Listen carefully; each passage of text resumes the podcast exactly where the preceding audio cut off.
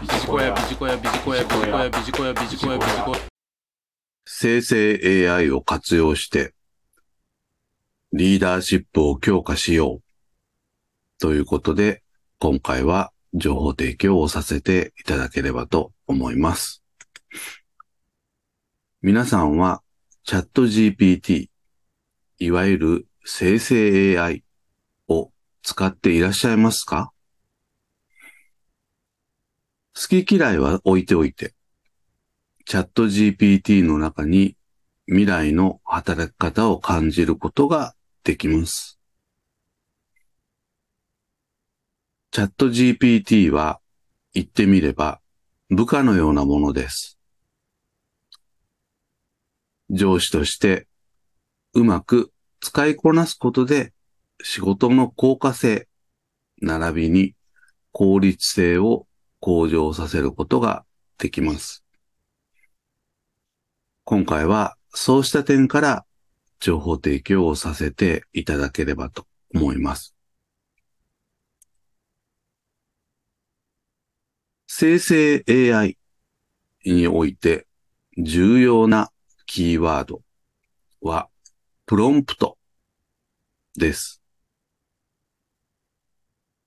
昔からコンピューターを使っている人はプロンプトという言葉について馴染みのある方も多いと思います。Windows の前に使われていた MS-DOS はプロンプトに命令文、コンピューター言語を用いて命令文を記述して答えを得ていました。それが現代生成 AI となり、自然言語である日本語で命令文を記述をし、答えを得る形式になりました。ここで大切なのは指示の出し方です。指示の出し方一つで成果物の出来具合を左右します。これは私たちの部下への業務指示と同じと言っても良いのではないでしょうか。すなわち、リーダーである上司がいかに的確な指示を出せるか。その練習の場としてチャット GPT が活用できるのです。使い方によってはとても優秀な部下となり得ます。一方で、その逆もあり得ます。